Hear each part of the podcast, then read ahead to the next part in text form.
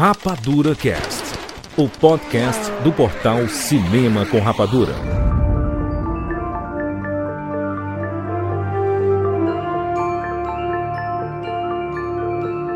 Seja bem-vindo, séries Rapadura em todo o Brasil. Está começando mais uma edição do Rapadura Cast. Eu sou Júlio de Filho e no programa de hoje nós vamos falar sobre a primeira temporada de Gavião Arqueiro no Disney Plus. Estamos aqui com o Jack Siqueira. Meu amigo, se você não gostou da roupa havaiana do Rei do Crime, vá reclamar com o vice do Nofre. Foi ele quem escolheu aquela roupa baseada no HQ do Homem-Aranha. Muito bem, Rogério Montanari. Então é Natal. Opa! Não é mais. Deixamos passar. Já passou essa. faz tempo. é. Mas na série é. Na série é. é. Gnu! Quem é rei nunca perde a majestade. Que eu comprei o rei. É, é, rapaz, nós temos aí o Rei do Crime de volta. Aliás, a Marvel fazendo a alegria dos fãs, né? Com o Demolidor de volta, Rei do Crime de volta, tá todo mundo de o volta sonho, aí. O sonho é real. É, alegria, alegria, rapaz. Vamos falar sobre Gavião Arqueiro, sim. A gente ia fazer no final de 2021, mas, né? Muitas coisas, muitos podcasts.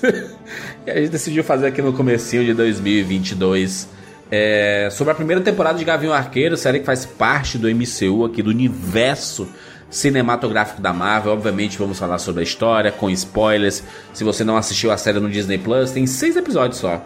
Assiste lá, depois vem aqui para conversar com a gente, né, para ouvir esse podcast, é, que a gente vai revelar todos os spoilers possíveis e imagináveis, não só de Gavião Arqueiro, também vamos falar sobre o futuro, né? O que vem aí, as séries novas. Vamos discutir qual a melhor série da Marvel de 2021, né? Fazer uma espécie de um ranking aqui. E onde se encaixa Gavião Arqueiro, que é muito importante para este papo. Mas antes da gente falar sobre Gavião Arqueiro, estou aqui sumonando a Kat, jogando minha Pokébola. Pokébola, vai!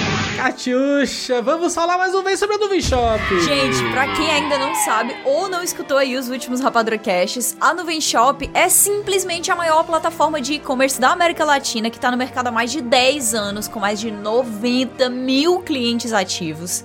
E aí, o intuito deles não é só disponibilizar os espaços para esses empreendedores, mas também potencializar e motivar todo mundo, todos os perfis de empreendedores, para que os negócios dessa galera realmente se realizem, né? Cheguem mais longe, esses grandes sonhos que todo mundo tem, mostrando ao mundo do que, é que eles realmente são capazes. Exatamente, Kati. Se você é empreendedor, você é empreendedor, levanta a mão aí. Você é empreendedor? Você quer vender online? Ou então quer que seu negócio ganhe mais destaque na internet? E você quer ter acesso a mais de 150 aplicativos e mais de mil agências parceiras? Eu não sei por que você ainda não está na Nuvem Shop. Lá eles se preocupam com os resultados dos lojistas e por isso se comprometem em ensinar, oferecer treinamento e te preparar para se superar sempre. Ó, oh, então galera, acessa o link que tá na postagem desse cache aqui e aí todos os novos clientes no Venshop vão ganhar, atenção, 30 dias grátis mais isenção da tarifa por venda durante 90 dias. Ó. Oh. E 25% de desconto na primeira mensalidade que vai ser no segundo mês da utilização da Nuvem Shop. Olha que coisa maravilhosa, rapaz.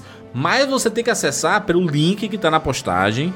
É só por ele que você vai ganhar esses descontos. É, e se você acessar e fizer parte da família Nove Shop, você vai conseguir mostrar para o mundo que você é capaz criando a sua loja online. É isso, vamos falar sobre Gavião Arqueiro agora, aqui no Rapadura Cast. Olá, sou Fabiano Fabres, de Pelotas, e bem-vindos ao mundo espetacular do cinema. James Bond. Life was life. You can't handle the truth. Johnny. I'll be back. And the Oscar goes to Rapadura Cast.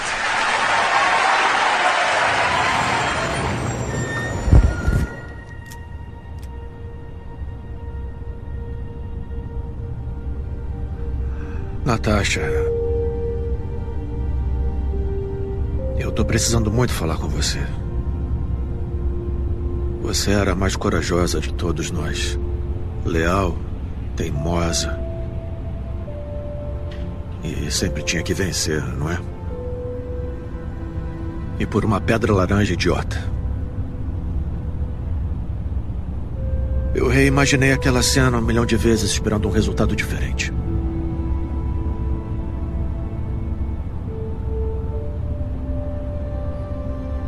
Mas eu dou meu melhor a cada dia para merecer o que você me deu.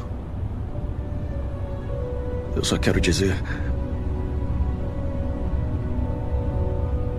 que eu sinto a sua falta. E que eu lamento pelo que eu vou fazer.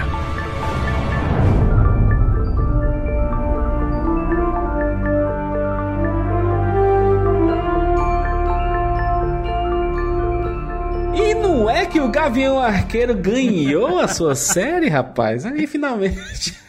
Se a gente considerar ali os seis Vingadores principais, né? Pra quem não sabe, os seis principais. é, Aliás, o- esse negócio dos seis é muito falado no MCU, né? Que é o, o Homem de Ferro, né? Capitão América, Thor, o Hulk, a Viúva Negra e o Gavião Arqueiro. Gavião Arqueiro é sempre o último a ser citado porque ele é o menos popular dos cinco ali, eu diria, né? é o que teve menos tempo de tela no primeiro filme. E se você parar pra pensar, metade do tempo de tela que ele teve, ele tava dominado pelo Loki. Quais foram as, as aparições do Gavião Arqueiro do Jeremy Renner aqui? Primeiro toque, ele fez aquela aparição lá com É. o Fury no ouvido dele, aliás, com o Coulson no ouvido dele, perguntando se era pra atirar ou não, etc. A, a gente via o- o- ali, ele ali como um, tipo um funcionário da SHIELD, né? Assim, não era nem... Não tinha essa pompa vingadora, não, né? Aí aparece no primeiro Vingadores, né? Ele é dominado ali pelo Loki, depois ele acorda, né? Depois de uma porrada na cabeça. É, e tem, tem as suas cenas e tudo, né? Ele faz parte daquele, né? Pam, pam, pam, pam, né? O, o sexteto ali e tudo. Depois ele aparece onde? No Soldado Invernal? Era de Ultron.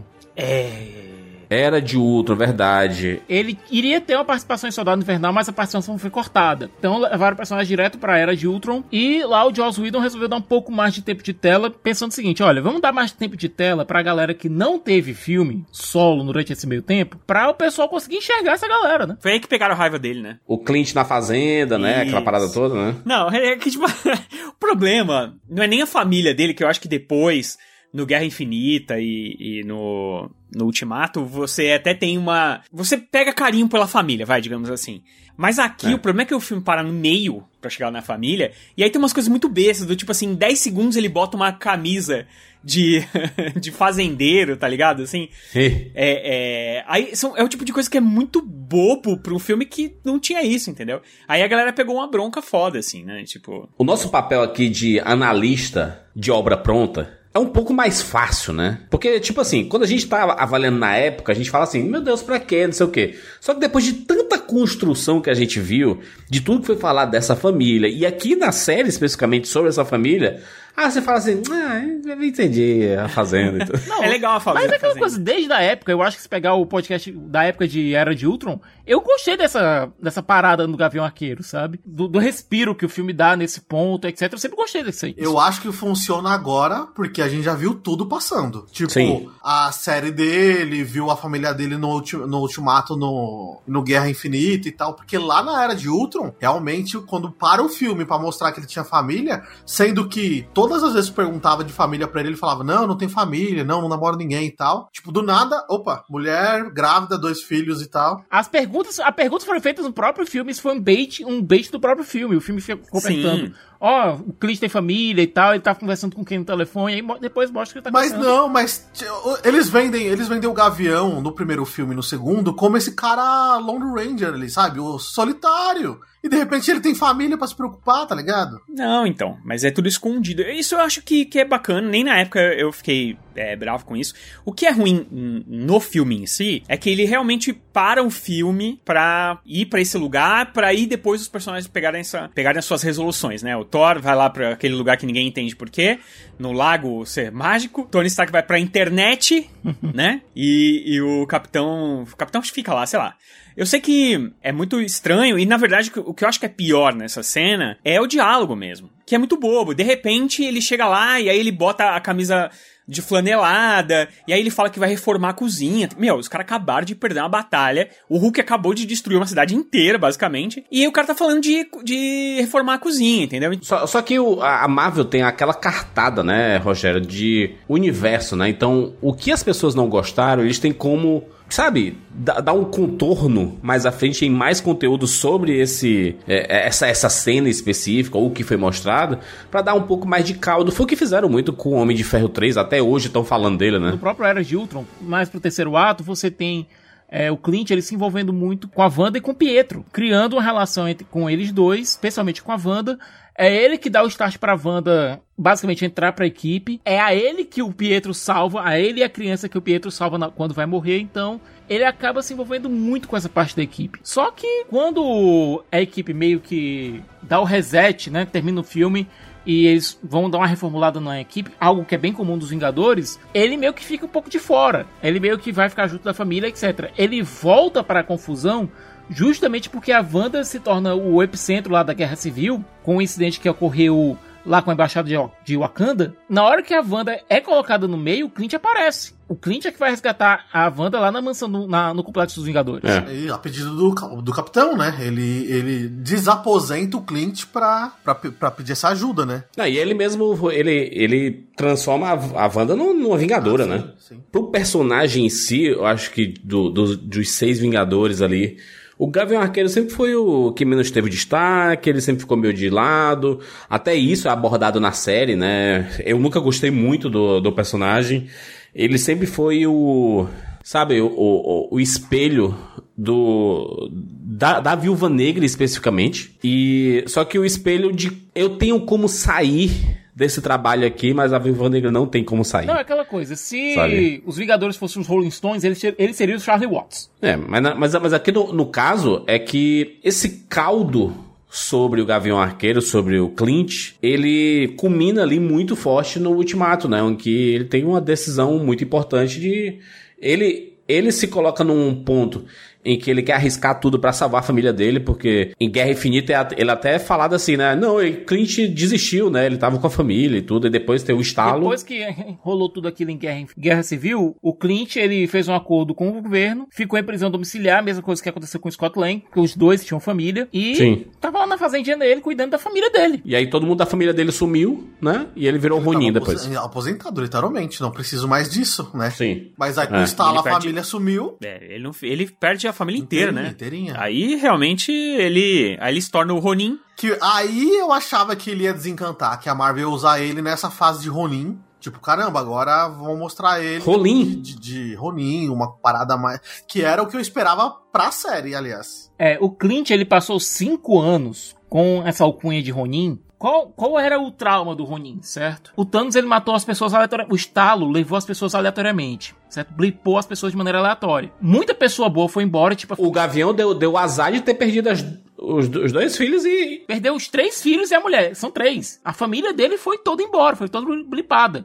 Ele pensou, pô, que diabo de mundo é esse? Onde a minha família todinha vai embora e fica ainda um bando de mafioso, de criminoso aqui. Ele surtou e começou a É, criou usar o Ronin e começar pra a matar todo mundo. Passar a faca. passar a espada em criminoso, cara. É tanto que o começo de Ultimato foca bastante nisso, né? Nele mo- mostrando o diálogo dele, ele. Cara, é muito triste aquele começo, hein? Putz, grila. Quando mostra lá o Jeremy Renner, né? O Clint no parque e tudo mais. Quando ele vira as costas e quando ele vai voltar, todo mundo uf, some. Caraca. Putz, A grila. musiquinha, né? Aí tudo, o silêncio, É. pô. Aquilo é já pra começar no clima bom o filme. Né? E aquela coisa, Júlio, durante esses cinco anos é que o Gavião passou destroçando o submundo do crime. Ele pegou cartel na- no México, é, Yakuza na, no Japão. Ele passou. Ele viajou o mundo destroçando o submundo do crime. E obviamente ele começou a fazer, fazer também algumas conexões, conhecer algumas pessoas é, de moralidade bem duvidosa. Esses cinco anos que ele passou nessa brincadeira, cara, tem pano pra manga pra contar. A série só arranhou assim a superfície desse iceberg. Qual eram, qual eram os inimigos que normalmente o, o Clint, né, o Gavião Arqueiro, lidava? Era com a galera da Hydra, né, ali, né? Sempre tinha um envolvimento muito grande, né? Não era muita galera do pé no chão, né? Da rua ali, né? Era muito. Era gente de escalão muito mais alto, alienígenas,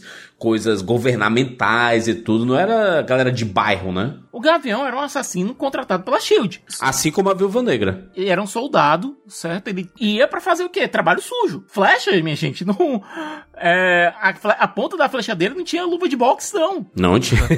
Exatamente. Não fazia bang, pou, não, né? É. Tanto é que um dos diálogos mais fortes que a gente tem na série é justamente ele dizendo: olha, o tiro mais importante que eu dei foi justamente o que eu não dei. Que foi o que ele, quando ele se recusou a matar a Natasha. É, é é uma série que se discutia muito sobre a- a- eu disse, tá, ela, ela vem pra quê, essa série? E aí a gente assistindo, né, são apenas seis episódios, e tendo tido um ano com tantas séries da Marvel, né, a gente teve um 2021 com WandaVision, com Falcão e o Soldado Invernal, com Loki, com Arif, né, que deu fez pontuações de coisas importantes dentro do MCU e pelo visto eles vão aproveitar bastante desse dos conceitos que o Arif é, mostrou ou, ou vai mostrar ainda em, em, próximas temporadas. E aqui vem o Gavião, que ele tem a promessa de chegar ali, basicamente, pertinho do fim do ano, Thanksgiving, Natal, né? O Natal chegando, aquela coisa toda, o clima natalino, o clima de esqueceram de mim. A gente, caraca, é sério? O, o, gavi, o Gavião Arqueiro, o Matador Gavião Arqueiro, o Ronin, ele vai ter uma série leve, suave. De Série de Natal. Série de Natal. De Natal. Os filmes de ação, eles têm um histórico muito grande de se passar também no Natal. Você tem é, os dois primeiros Duro de Matar, você tem o primeiro Máquina Mortífera, que se, também se passa no Natal. É, mas é, mas é um pano de fundo. Ele não é muito destaque, né? O Natal ele não é destaque ali. Aí a gente volta para aquela briga de sempre se Duro de Matar é ou não um filme de Natal. Não, ele é, ele é um filme que claramente se passa durante o Natal, mas de Natal ele não entra nada. Quando entra ali no, no prédio, no Nakatomi Plaza, é, meu irmão, é bala, tiro e comendo. Oh, oh, oh. É outra coisa, entendeu? Esqueceu? Agora eu tenho uma metralhadora. Ah. É, é, eu acho essa discussão tão imbecil que é, o que, que, é um filme de Natal? Eu, é. é. Então, eu, bom. É um filme que tem o Papai Noel, pronto, é Natal. É isso, é um filme de Natal. É, então, o, o, o Gavião Arqueiro é, é muito. É bem uma série de Natal, porque, primeiro, eu acho que ele se foca muito na, na história da família, né? Então, Sim. Você tem o Gavião, é, na verdade, ali, ele Vamos tem... fazer um checklist, Rogério. Família, check. Na, Natal. Natal, né? Não, e, e, o Clint, além de ter a família, ele ainda cria uma família, uma família nova, né? Com, a, uhum. com a menina. Família nova, check. Isso, né? check. Músicas de Natal. Check, eu tô ouvindo a trilha sonora agora mesmo. e é uma atrás da árvore, outra. A, árvore gigante com, né, piscando Decoração e tudo mais, né? Aquela coisa. Check. Check. Um Também cara parrudo que tá usando roupa vermelha e que ninguém sabe se existe ou não. Check. O rei do tem, crime tem é tudo. o. o rei do crime é o Papai Noel da série, bicho. é, é uma série de Natal. É uma série mais leve. Agora, assim, vocês estão falando, ah, que esperava do o Gnu, né? Falou, ah, o Ronin e tal. Cara, na boa, ele já não é o Ronin. A gente já sabia disso em Vingadores é. Ultimato. É. Ele abandonou isso porque a família dele, ele voltou. Mas, mas é, é, é uma coisa que eu tô gostando bastante da Marvel, isso, viu, Rogério? De, de ser assim, tá, beleza, aconteceu, mas e as consequências das coisas? Porque é uma, é uma coisa que a gente fala assim, o universo de super-herói normalmente não se preocupa com as consequências de tudo, né? A gente viu isso se, se intensificando mais no universo Marvel é, em Guerra Civil, né? Que foram as consequências de tudo que aconteceu dentro do universo Marvel, desde Vingadores 1, Era de Ultron, é, e aí culminou no Guerra Civil ali. E a gente viu, opa, peraí, as coisas têm consequências. Não vão. As coisas não acontecem aqui do nada, tem destruição e tudo, e vai ficar por isso. É, o, o, próprio prime, a primeira destruição de Nova York, ele cria a, a, a menina aqui, né? A, a, Kate Bishop, ela. A Kate Bishop. Começa a idolatrar o Gavião Arqueiro porque o Gavião Arqueiro salvou a vida dela. Exatamente. Mas, mas isso não, não, é possível? A, a, inspiração no meio do caos, assim, isso acontece bastante. Tanto pra um lado quanto pro outro, porque lá no primeiro Homem Homem-Aranha, a gente tem o vilão, o Abutre, se transformando no Abutre exatamente em consequência Exato. daquela primeira batalha de, de Nova York. Exato. Então, é, isso, é, isso realmente é muito legal, porque Eu gosto, abre é. um leque de possibilidades gigantesco, né? Que você, que, que você pode ir acrescentando personagens, cara, e funcionando, né? Não, e é aquela coisa, no caso da Kate faz sentido. A gente tem toda aquela introdução com ela criança, discu discussões dentro de casa, etc, etc. Coisa corriqueira e do nada, pum, acontece uma invasão alienígena. Metade do da cobertura dela é explodida, o pai dela morre, tá vindo um Chitauri pra acabar com ela, e o Clint vai lá e descendo do prédio, dá aquele tiro e salva a menina. Pô, ela, uhum. na hora, ela fica fissurada no Gavião Arqueiro. É, pra, na, pra imagem dela, é o Vingador mais importante, né? Se tornou ali, né? E além disso, é, Gino, ele é o Vingador que, que é possível. Isso, ele é o único que não tem é. superpoder, é. Exatamente. É aquele que você, sei lá, é o cara que ganha uh, o Cup, a Copa São Paulo de, de corrida de rua de 2km, tá ligado? Você fala assim, porra, isso aí eu acho que um dia pode ser que eu consiga, tá ligado? Por não ganhar São É, não, mas, mas aqui nesse caso é, é, o, é o cara, um ser humano lutando contra alienígenas que estão invadindo a Terra e estão explodindo tudo. Exato. E é possível. Não. Ah, mas juras, mas jura, vai além, Sim. que é algo que o próprio Gavião falou lá na era de Ultron, que é eu sou um cara de arco e flecha lutando contra. Na época era robô, né? Mas coloca alienígena e tudo. Tipo, é um cara, um ser humano que tipo, treinou uma vida toda pra estar tá ali quase que surreal, né? E ela trilha o mesmo caminho. Ela fala, mano, esse cara de arco e flecha, que não tem poder, consegue, eu vou batalhar e, e, outra coisa, honrar o legado do meu pai que morreu, que ela fala isso na série, pra me tornar uma pessoa tão boa quanto o Gavião Arqueiro. Agora, eu vou dizer o seguinte. Que achado, né? A Hayley Steinfeld pra fazer a Kate Bishop, né? Que acerto absurdo. Que ano da Hayley Steinfeld, né? A Hayley Steinfeld ela sempre foi uma, uma atriz que surgiu muito nova em, em Hollywood. Ela chegou basicamente ao estrelato ali lá com Bravura Indômita, né? Que quando ela apareceu. É, foi o primeiro filme dela e já foi indicada, né? O, ah, ali ela já mostrou, né, mano? Que ela era. Aquele, é aqueles casos, né? De, de criança que é indicada logo na primeira, no primeiro papel, mas que manda bem demais mesmo, né? Continua papel absurdo, assim. Ela, ela, tem vários filmes legais, tem várias séries legais. Ela, putz, ela arrebenta demais Galera, a Hayley Steinfeld. Durante né? A duração de Gavião Arqueiro, teve uma semana que a Hayley Steinfeld tava simultaneamente em Arcane da Netflix, em Gavião Arqueiro do Disney Plus e na última temporada de Jinxon na Apple TV Plus. Negócio Tá absurdo. fazendo pé de meia, né? Tá ganhando seu dinheiro, né? ela, ela fez a, a, voz da, a voz da Vi, né, no, no Arcane, né, da, da Netflix, que é, pra mim, a melhor animação de 2021. Das melhores coisas já feitas pra, em, em termos de animação, assim. E, cara, e, e Dixon é uma série muito querida por, por várias pessoas aí. Eu, eu nunca assisti, mas Cara, todo mundo que eu falo e já viu fala, diz que é legal. Não, e é série sem legal. contar outra coisa, durante esse mesmo período também saiu o trailer de Homem-Aranha através do Aranha Verso, no qual ela faz a voz da Spider-Gwen. É, Spider-Gwen, é. É. É, não tá de brincadeira, É. não. Tá bem demais, né? Ela é muito. Além dela atuar muito bem, é uma menina muito carismática. É, é, você compra os papéis dela, sabe? Desde a menininha lá do Bravuridômita, que você. Ela faz uma menina que é, que é dura pela vida, e aí ela. E ela quer é, a vingança de qualquer jeito, e ela faz qualquer coisa pra conseguir isso e tal.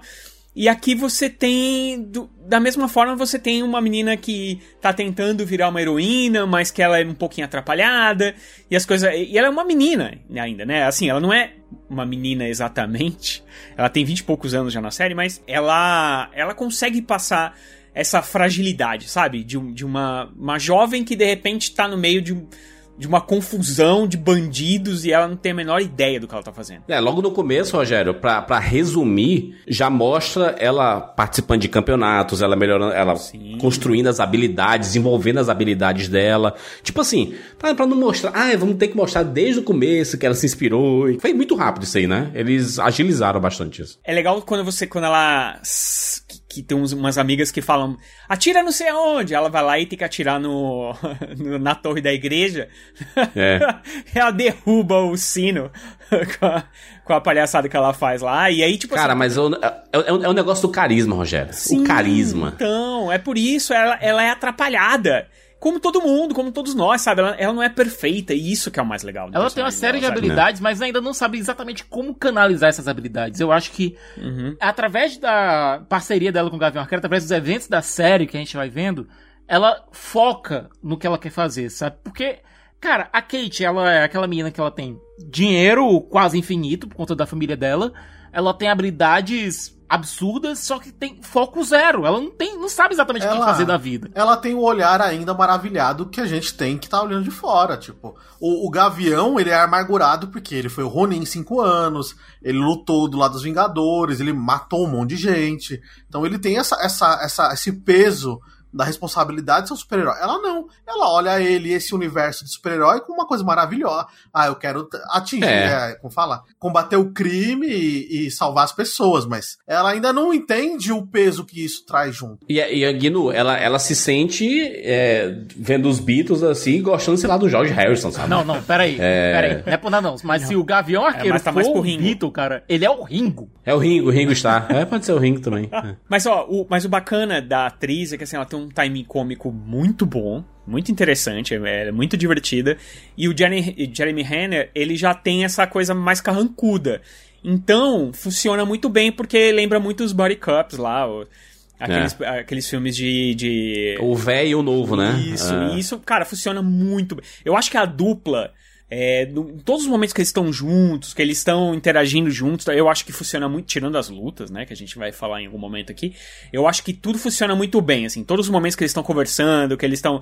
é, é, mesmo na parte que eles estão se comunicando durante as lutas, digamos assim, é divertido. Eu acho que nem só É. a parceria de- dela com o Jeremy Renner, até com ela com a Florence Pug, né? Que é a, a viúva negra. Aí eu já... Aí eu já- acho que funciona, cara. Ah, eu acho cara, que eu adoro as duas também. juntas. Eu gosto muito da. Eu, não, eu gosto muito da, da Florence, mas eu acho que quando ela entra na série, parece que dá uma caída, porque, sei lá, era o que as pessoas queriam ver. Todas as cenas da Florence Pugh que é uma Haley são ouro pra mim. Agora, eu gosto da, da, da, a da- a do macarrão, eu gosto. Mas é porque a Helena ali, ela não tá querendo matar a Kate Bishop, né? É, ela tem a missão É, dela é. de vingança ali e tá focada, né? Ela foi introduzida ali pra ser trabalhada no cinema, Mas no então, futuro, essa minha, dupla. pra não é mim, ela tá claramente como, tipo, o, o Gavião Arqueiro vai ser aposentado, ele tipo, provavelmente não aparece. E a tutora dela, entre aspas, a, a- a personagem que vai fazer esse, a parceria com ela é ela. É, a no- é o novo Gavião e a nova Viúva Negra. A nova Gaviã, a nova Viúva Negra. E eu acho que funciona super bem, mano. Exatamente, Kinu. E pra mim, olha, a Helena, pra mim, ela tá numa vibe meio Gasparzinho, sabe? Ela perdeu a Natasha e ela quer uma amiga, ela quer alguém pra ficar junto dela, sabe? Ela quer alguém pra, pra conversar. Tanto é que aquela cena dela com, com, a, com a Kate lá na comendo macarrão, ela tem várias utilidades. Ela tá querendo medir um pouco a temperatura do, do Clint, saber um pouco mais sobre o Clint, mas ela também tá querendo, sabe? Ela tá tentando alcançar alguém, ela tá querendo fazer uma conexão com alguém. Ah, sim. Porque a conexão que ela tinha era com a Natasha e a Natasha morreu. sim. É. né? Então, mas eu, eu acho que perto da personagem dela em Viúva, porque eu acho que lá em Viúva a personagem dela funciona muito melhor e ela tá em pé de igualdade com a Natasha. Eu acho que aqui eles nerfaram demais ela. Eu, eu acho que essa é a sensação que eu tenho. É, É, que assim, eles acho. nerfaram ela, é, tipo assim, porque é uma série mais engraçada, mais comédia, mais leve e tal. E aí ela teve que entrar meio que nessa onda. É, porque quando acaba a Viúva Negra ali, Rogério, a gente tá assim, caraca, a Ela é Helena super foda. vai arrancar a cabeça do Clint, caraca, essa é a expectativa, vai ser foda demais. Aí chega aqui, ela erra todo o Eu chile. preferia que ela tivesse, tipo, parecido, sei lá, na metade do último episódio, tá ligado? Assim, sabe? É. E eu gosto, eu gosto muito da Florence Pugh. Tipo, eu, é, eu acho que ela é uma puta atriz e, e ela é o futuro desse negócio aí, sabe? Eu acho que ela, ela tá na Marvel é uma das coisas mais legais que existe. É mais uma comprovação de que, de que foi aquilo, né, Rogério? É, eles queriam trocar, queriam renovar, queriam deixar a personagem, só que pra uma pessoa mais jovem. E mais Sim, barata também, Sim, né? mas é, isso a gente... Mais ou menos, né? Por enquanto, ela vai né? ficar- ela já Sim. tá ficando cara já. Não, mas só, só que é aquela, é aquela coisa, cara. O, o Kevin Feige, ele compra na baixa, cara. Ele faz o Ele compra, contratinho é verdade, faz um contratão. Compra na baixa, vende na alta. É isso, né?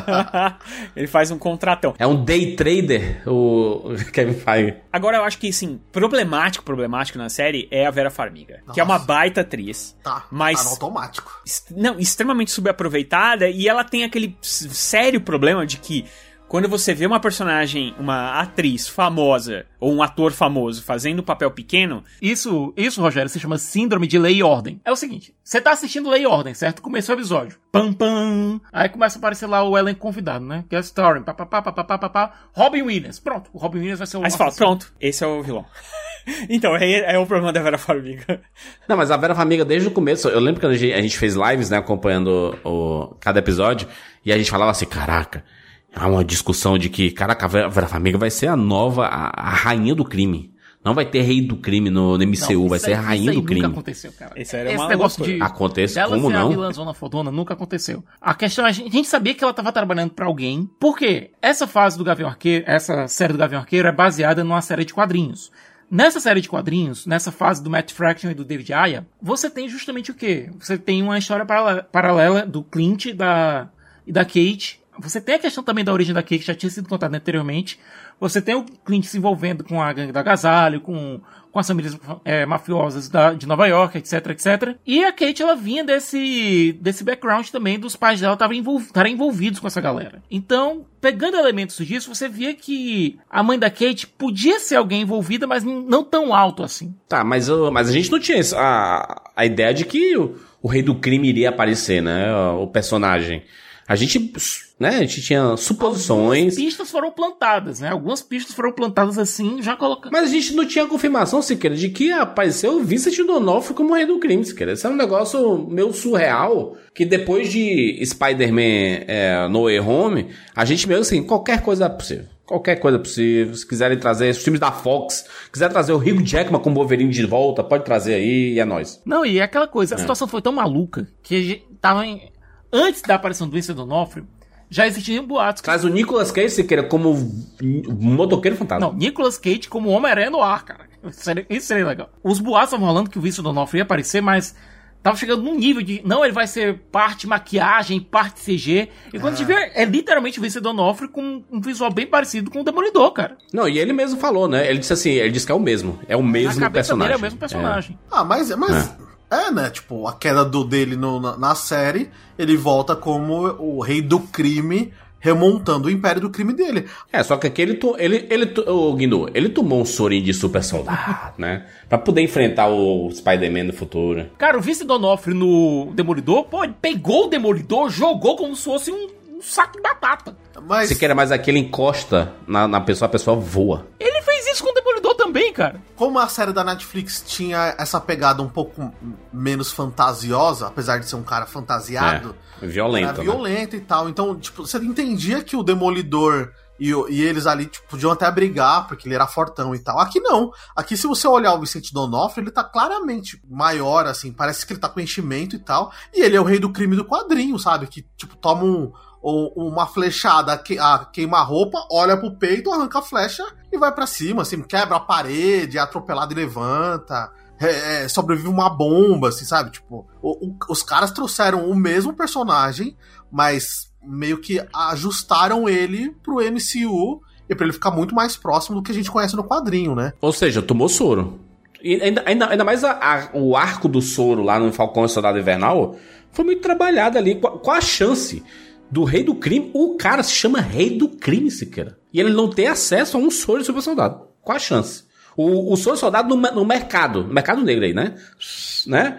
Aberto aí, você vai lá. Mercado Negro não, Mercadora do Poder, cara. Mercadora do Mercadora Poder. do poder. Mas aí tu, aí tu acha que ele não, não tinha acesso a ela? Mandou um WhatsApp. Sim. É, eu, eu, particularmente, eu achava que não precisava ter nada disso. Podia, ele é assim e acabou. Mas se for o mesmo personagem do Demolidor, não encaixa. Eu comprei. Eu Não comprei o Vicente Donofrio assim. Eu comprei e vou além. Eu acho que o Demolidor, quando aparecer no futuro, em série, filme e tal, vai ser o mesmo personagem mudado pro MCU. Ele vai ter uniforme diferente, poder diferente. PG-13. É, PG-13, vai ser a mesma coisa. O Vincent, o Vincent, Vincent D'Onofrio, ele disse que pra ele é o mesmo personagem, né? É uma continuação e tal. É. Mas eu acho que ele tá meio perdido, na verdade. Eu acho que não contaram Sim, ele tá deslumbrado, né? É. Tá deslumbrado. Porque eu acho que é, é bem menos... Inclusive, até deixaram ele usar aquela roupa A gente não vai ver, lá. né? O Vincent D'Onofrio amassando a cabeça de uma pessoa com a, a pisões e a gente escutando a cabeça e estroçando, Não né? Vai, exatamente. Então eu acho que ele, ele, sei lá, ele tá meio perdido,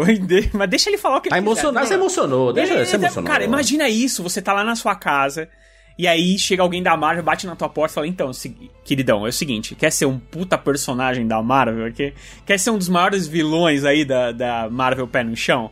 Porra, né? E sendo que o cara já fez. Cara, o cara explodiu de alegria, né? O- a- a- eles estão. Esses personagens que a, a Marvel tá trazendo do, do Netflix, o Demolidor, o- e quem mais eles trouxerem, todos vão passar pelo, pelo filtro MCU. Todos eles. Não adianta a gente achar que eles vão trazer os caras do Netflix e, e vão ser a mesma coisa. Tipo, se eles pegam. Eu esqueci o nome do ator que faz o Justiceiro, que é o cara do Walking Dead. O John Bertal. O John Bertal. Se eles pegam John o John Bertal. Bertal. Como Justiceiro no MCU, a gente não vai ver um terço de carnificina que ele tem lá Aliás, no... é por nada não, mas eu adoraria ver o Justiceiro como vilão no próximo Homem-Aranha, viu? Adoraria. Não, mas não tem como. Não vai ser, né? Se ele não puder matar 10 pessoas a sangue frio, Não, assim não vai próximo ser. Homem-Aranha Não vai ser o Craven o Caçador. Mas o, o, o negócio aqui do. É, é- é porque a gente avançou muito, são seis episódios apenas, né? Da, da série. É, no- na primeira parte dela ali da série, a gente vê o desenvolvimento da relação entre o Gavião Arqueiro e a Hayley Steinfeld, né? E a Kate Bishop. A Kate Bishop, ela meio que assume a persona do Ronin por, por, por acaso. E aí o, o Gavião fala assim: putz. Olha o meu passado. Vai vem esse Ronin de volta e não sei o que. E aí ele, ele sabe o que ele fez. E sabe quem ele cutucou. E que as pessoas estão atrás dele, né? Do Ronin especificamente, que ninguém sabe que o, o Ronin é o Gavião Arqueiro, né? Cara, é aquela coisa. A Kate, ela vai pra uma festa lá com a família e tal. A mãe tá. tem uma relação complicada com um cidadão chamado do Kane lá, que tá perseguindo ela. Esse Jack aí foi, foi só uma armação de roteiro, né, mano? Só pra gente ficar assim, hum, esse cara tem alguma coisa, que não tem nada. É, simplesmente esquecem ele depois. Não, cara, o, o Jack, o Jack ele não foi esquecido no rolê, cara. Ele não foi esquecido no rolê. Brincaram muito com ele, certo? O ator, que é o Tony Dalton, ele já tinha aparecido em algumas outras séries, sempre fazendo um papel meio canalha e tal, né? Então, na hora que você vê o cara com aquele bigodão lá, você pensa o quê? Vilão. Primeira coisa que você Vilão, é. Primeira coisa que você pensa é o vilão. Ele é o Ruivo Herring da situação, certo? É o Red Herring. Tá dando golpe do baú na Eleanor, na mãe da Kate. Né? Ele vinha de família rica, mas você via que ele não era exatamente rico, né? Ele é um cara que você via e, honestamente, ele tava realmente apaixonado pela Eleanor. Ele realmente tava querendo ser um bom padrasto pra Kate. Só que todo o jeito dele informava o contrário, né? Ah, ele é meio canastrão, né, e tal. Ah, então, o, o, o Tony Dalton, ele faz um papel... Coleciona armas. Então, ele, ele faz um papel simplesmente maravilhoso no Better Call Saul lá no... É o Lalo Salamanca. Cara, que é assim, um dos. Tipo, um vilão daqueles pra bater de frente com os personagens de, de Breaking Bad, sabe qual é? É um cara que você olha e você. Ele, é- ele também é um pouco assim, canastra, mas é aquele cara que putz, você sabe que ele é muito mal, tá ligado? Que ele é um cara, realmente, um cara que faz qualquer coisa. Então, eu acho que combina.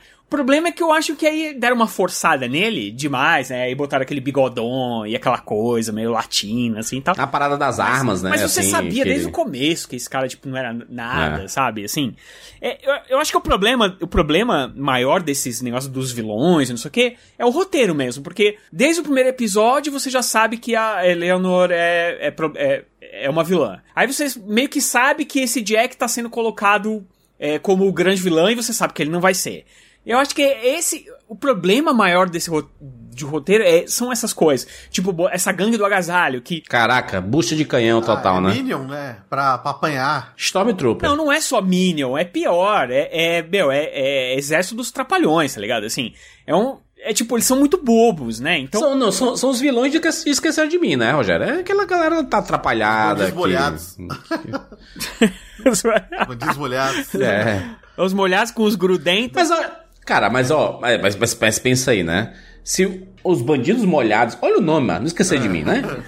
Cara, você, você não leva a sério. É que a gangue do agasalho, mano. Pô, é paciência, né? Então, mas é que tá. O problema é que a série, de vez em quando, ela tenta ir pra lugares mais sérios, vai, digamos assim. Mas por causa da Echo, que é a personagem que foi introduzida aqui, a chefe da, da gangue do agasalho então, ali. o que, qual o sentido que faz a Echo ser a chefe da gangue do agasalho? Porque ela é filha do ex-chefe da gangue do agasalho. Exatamente. Eu sei, cara, mas, E- mas quem que vai ser? Protegida, né? E protegida pelo rei do crime, Ela né? é, a, é a filha adotiva. Quer dizer, no quadrinho ela é filha adotiva do rei do crime. E aqui também, aqui também, depois que o pai dela morre, o rei do crime meio que coloca ela debaixo da asa dele Ah, e sim, é. solta até aquele eu te amo pra ela, né? A missão dela é capturar o Ronin, né? Ma- Matar o Ronin, na verdade, por ter matado o Na pai verdade, dela. é né? Nem missão, é. É vingança, é, o é, né? é o objetivo de vida dela. Tanto é que o rei do crime, é o rei do crime e o número 2 dela, né? O Kazi, tentam desencorajar ela desse objetivo. É, porque né, é, é é- foi como aconteceu, né?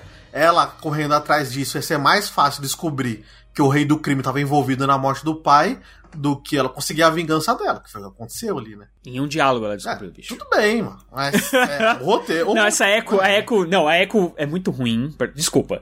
É, eu, eu gosto da série, tá? É, vocês vão ver que eu gosto mesmo, apesar de dar, a gente sempre fica pescando as partes ruins das coisas, mas, Ah. mas eu acho que a, a, a personagem da Echo, ela, meu, foi muito colocada aqui só pra ter introdução pra, pra série dela, entendeu? Só pra gente, que é muito Sabe fraco. por que, é que ela fraco. funciona? É que assim, a gente tem que entender, é lógico que a gente precisa ter a visão de a gente que lê quadrinho, que conhece da, a, a fonte, e da galera que não, não, não acompanha só a série. Essa personagem, quando ela apareceu, pra mim é claro, tipo, ela vai ter uma série, ela apareceu aqui de qualquer jeito e tudo mais e tal, porque ela tem ligação com o Demolidor, então, meu, com certeza o, o Charlie Cox do Demolidor vai estar na série dela. Porque no quadrinho eles têm essa ligação. Né, e eu achei, achei legal pela, pela inclusão da personagem, né? Assim, do. A Laqua Cox, ela é nativa americana, ela é surda, né? Ela não tem uma perna, né? Então, to, todos esses conceitos foram introduzidos aqui na série e foram comentados e foram falados e, e foram inclusos, né? Mais uma personagem do MCU que, que tra- tenta trazer esse lado mais inclusivo, né? Mais plural, né? A mesma coisa que a gente falou no podcast do Eternos. Tem a Macari, que também é surda, mas o do construtor, o Fastos, que é um personagem totalmente fora do estereótipo de um super-herói, eh, né? Que a gente conhece, que a gente aprendeu a conhecer. Ela também se encaixa perfeitamente nisso, né? A gente vê que no final da série ela termina não como essa vilã, né? Essa da gangue, e sim querendo uma redenção, bu- buscando um novo rumo. Não exatamente uma redenção, ela tá buscando um novo caminho, né? Ela, ela descobre. Ela descobre que o Wilson Fisk estava metido na morte do pai dela. Que o próprio parceiro dela também tava metido também, né? É, a gente não sabe. A gente não tem ainda tantos detalhes de como isso aconteceu. Eu acho que a própria série dela deve mostrar um pouco mais de como o, o Wilson Fisk e o Ronin se conheceram. É aquela coisa, como o Ronin aparece sempre mascarado e o Wilson Fisk não sabia nem quem era, então não precisa chamar o, o Jeremy Renner. É só colocar um dublê lá com a máscara e pronto, com o uniforme pronto. Tá resolvida a situação. Demolidor com certeza vai aparecer. É Como eu falei, o Charlie Cox vai aparecer em todo quanto é canto. E o rei do crime, né? Porque o jeito que termina ali, né, de ah, ela apontando a arma pro rei do crime e ela vai atirar nele, aí a câmera sobe, a gente escuta o tiro. Cara, a gente não matou o rei do crime, Eles- né? Obviamente. Se seguir né? o quadrinho, o rei do crime vai aparecer cego. Pô, mas já? volta. Já? É, o, é, o quadrinho acontece isso, né? É porque a gente não teve. A, a gente tá considerando. A, a não ser que a gente realmente pegue a série do Demolidor como canon. Do assim, cara, isso aqui é canônico e. Pronto, aí realmente não precisa mais trabalhar nada, porque já foi tudo mostrado que a lá. Marvel vai usar as séries da Netflix como aquele canon distante, tipo, não vamos reapresentar essa galera porque eles já estiveram lá, você sabe quem eles são, mas a gente vai mexer neles aqui pra eles se encaixarem melhor no que a gente quer daqui pra frente. É, mas a gente precisa saber se isso vai realmente acontecer, né? Tipo assim. Porque senão. Ele, ele é um personagem que apareceu. Pra, pra quem não, não assistiu a série do Demolidor, e se a gente tá considerando o universo do MCU aqui, cara, é um personagem novo. É um cara, um criminoso, fortão, que apareceu aqui, que não teve desenvolvimento nenhum e tudo. Será que a Marvel vai fazer isso? Vai assim, tipo. Bom, vamos colocar o Rei do Crime aqui sem introduzir absolutamente nada dele, considerando uma série da Netflix que até outro dia nem fazia mais parte do. Ele inicialmente as séries da, da Netflix iriam fazer parte do MCU, né? É falado sobre Vingadores no começo, né? E Batalha tudo da, das séries. Exato. Eu não, eu não sei se a Marvel vai trabalhar esse personagem. Se, se eles disserem assim. Não, aqui é uma, uma nova linha de- desse personagem. Então, aquele consideraram sim. Então, tudo que aconteceu ali entre o Demolidor e o Rei do Crime, a gente vai ver o posterior daquilo, né? Da- das, aquelas três temporadas, né? É, e tudo que aconteceu depois ali, até Defensores mesmo. É o posterior dali. Quem, quem, quem daria uma excelente série desse, dessas do MCU seria o Luke Cage, né? Tipo assim, ah, vai ter uma série da Echo. Aí a gente fala assim, pô, pra quê? Não sei o quê. Mas, brother, Rogério, a gente teve aqui a série do Gavião, que teve a Helena, lá de Viúva Negra, meio que dizer assim, tá, tá, é Helena na MCU, é nós.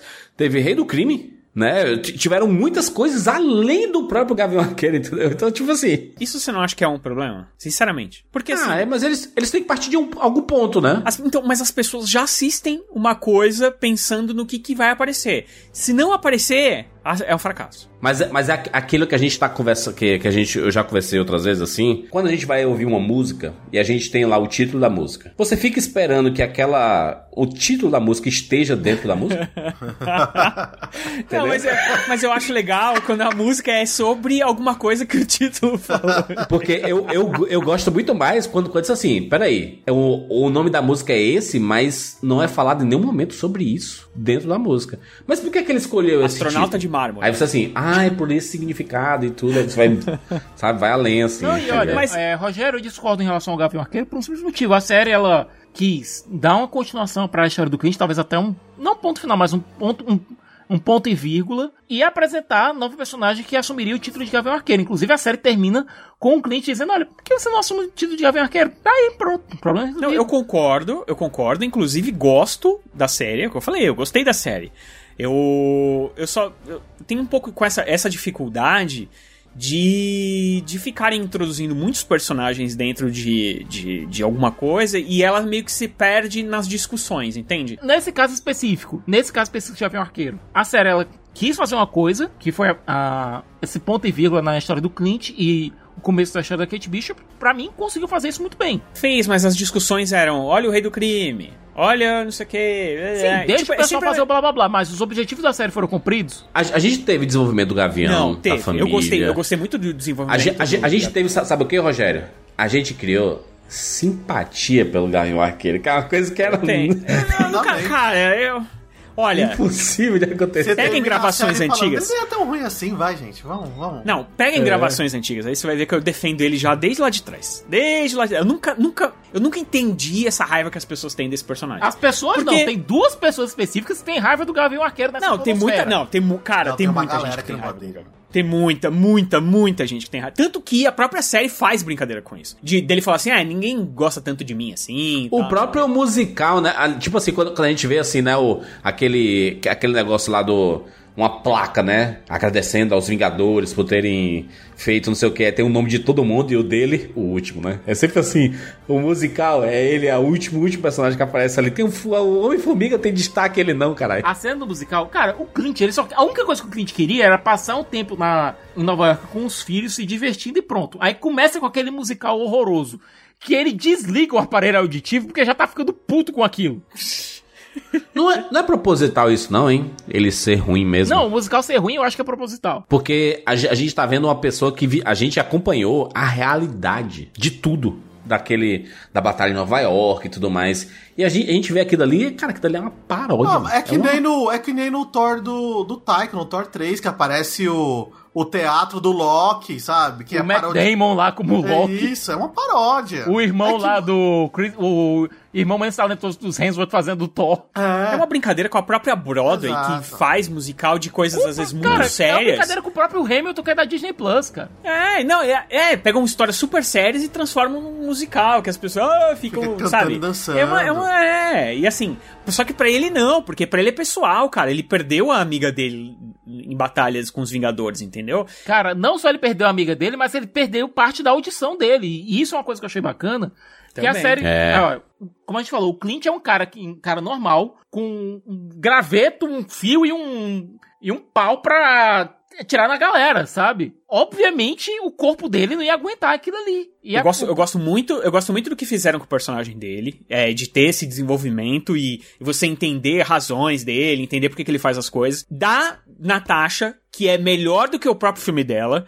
Eu acho que toda a homenagem que fazem pra Natasha aqui, toda vez que ela é citada, o peso que o, que o Clint tem por ter perdido aquela batalha pra ela e ela ter morrido no lugar dele. É, você sente aqui muito mais do que você sentiu no filme da Viúva. E ah, o desenvolvimento da Kate. Eu acho que esses essas três coisas é São mara- maravilhosas. Isso funciona. A Kate, você já comprou. Ela já é uma vingadora. Você, sabe? É tipo, sei lá, é, é, é que nem a Wanda no- na série dela. Tipo, Comprei. Pronto. Beleza. Eu entendi. Amo essa personagem agora. Quero ver as próximas coisas dela. Então eu acho que nesses três casos, eu acho que perfeito. Perfeito. E as lutas, olha. Agora as lutas. Não, e eu gosto também do. Eu gosto. Cara, por mais que eu tenha dito aqui que esse negócio. Eu tenho um pouco de medo desse bagulho de ficar colocando essas, essas coisas do, do universo compartilhado só pra, É. pra dar hype. Eu gosto muito do, do Rei do Crime, tá? Eu gostei do que fizeram.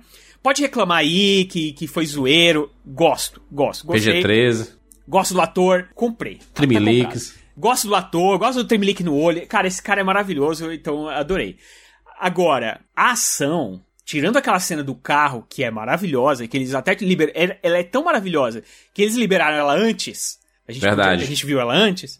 Dela saindo, né? A Kate atirando as flechas e tudo. É muito a bem feito. câmera é girando legal dentro do carro. Aquilo é, mara... Aquilo é incrível, te bota dentro da ação, é, maravilhoso. E aí acabou o orçamento. Acontece uma o vez só. resto- Nunca mais. Acabou o orçamento Acabou o ali. orçamento. Porque o resto.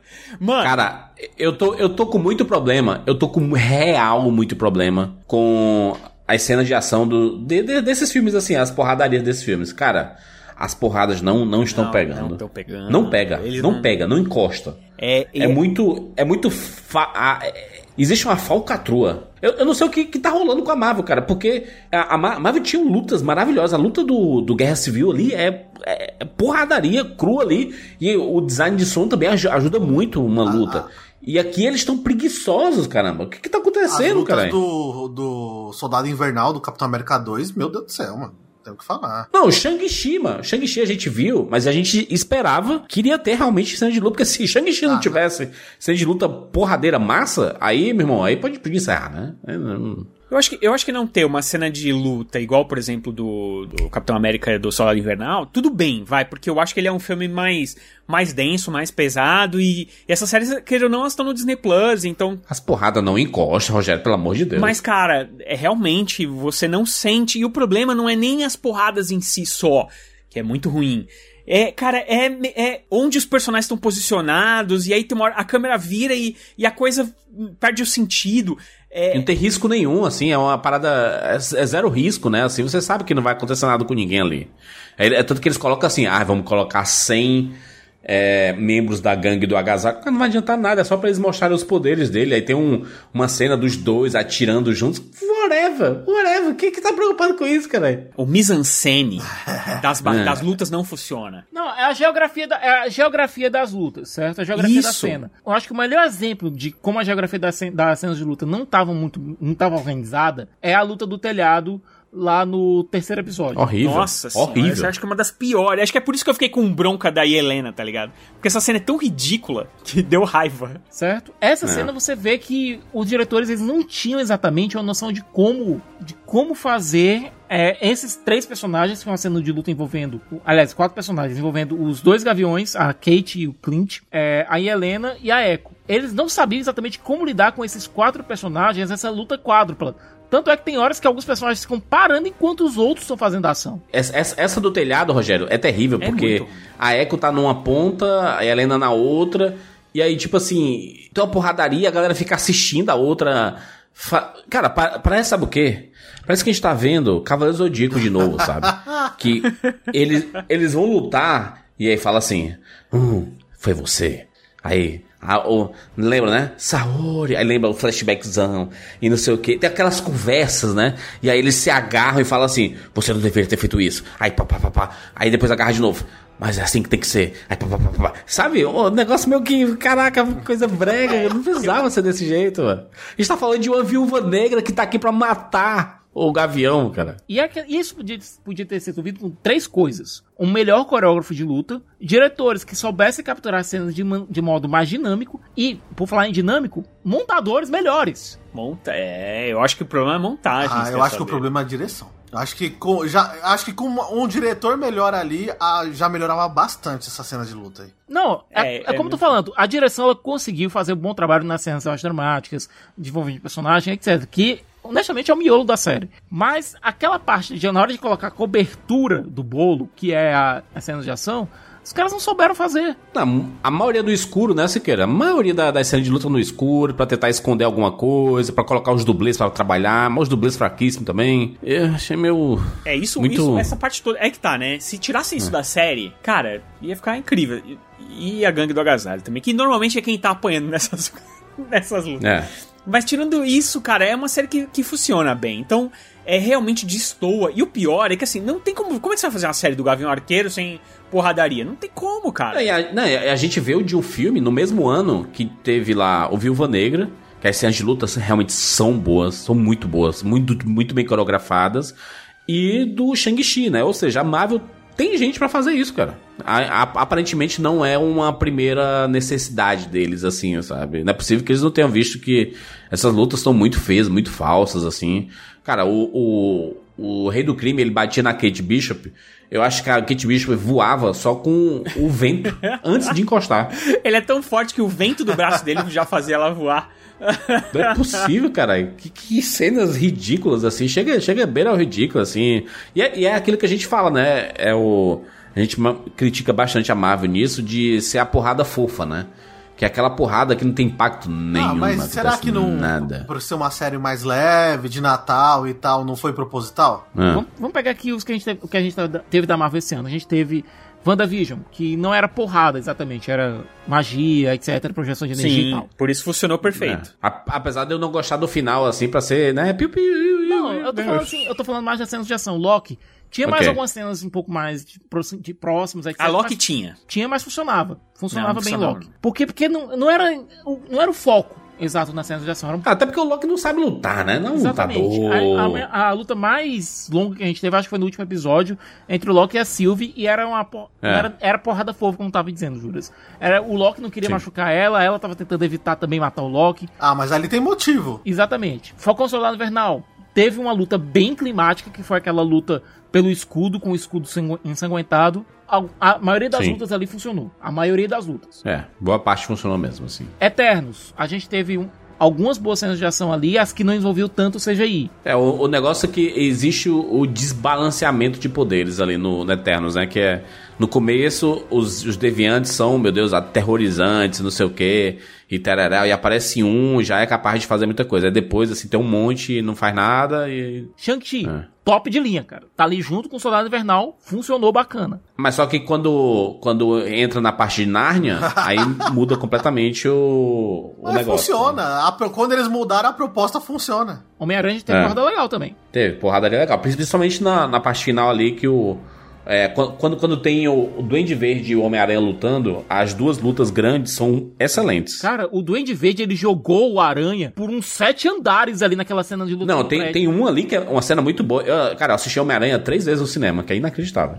Eu, o, o Tom Holland ali, quando ele monta na cabeça do Duende Verde, ele dá umas porradas assim, o caraca, caraca, é MMA, virou, cara, porradaria sinistra, cotovelada e tudo aqui, e não... E é aquela coisa, o Peter Parker não tem exatamente um estilo de luta, ele vai no- na doida, ele vai no que tá na frente, É. ele vai no instinto. Sim. Mesma coisa do Duende Verde, são dois caras que vão na porrada do jeito que estão, sabe? É, eu, eu acho que essa ideia de tentar suavizar as lutas faz muito da vibe do que eles queriam entregar, né? Da parada do Natal, É. de ser uma parada pra ver com as crianças e não sei o que. Não tinha que entrar muito tema sério, tinha que ser divertido, tinha que, a Kate Bishop tinha que fazer piada todo instante. Tem uma luta de, de É. RPG lá, da galera do RPG, pô.